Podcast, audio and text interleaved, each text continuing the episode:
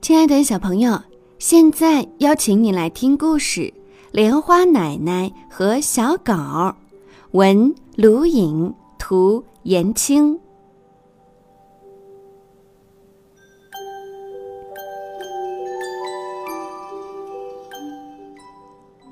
在一个小城里，有一个小火车站，车站旁有一片池塘，池塘边有一个小花店。花店的主人是一个勤劳的女人，大家叫她莲花奶奶。莲花奶奶一个人生活，她的儿子读完大学，留在了远方的城市里工作，结了婚，也有了自己的孩子。儿子的工作很忙，越来越少回到小城。莲花奶奶每天早起去火车站。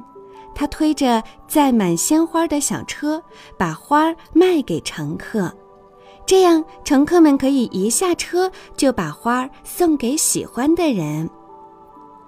莲花奶奶真希望能碰巧遇上儿子坐火车回来，可是日子一天天过去，她都没等到。有一天，有人从火车上扔下一只生病的小狗，莲花奶奶把小狗。带回了家。一个月后，小狗的病好了，它喜欢上了莲花奶奶和花店。它还特别喜欢儿子的房间，总是快活地闻来闻去，钻进儿子的书堆里。莲花奶奶只好让它住进儿子的房间。小狗渐渐长成了大狗，它披着金色的浓毛，神气极了。人们来买花，都喜欢逗它玩儿。火车总是从远处开来又开走了，日子一天天过去。有一天，远方的儿子带着妻子和孩子回来了。邻居们说：“莲花奶奶，小孙子来看望你啦！”莲花奶奶欢喜地拉着小孙子，大狗兴奋地汪汪叫，摇着尾巴欢蹦乱跳。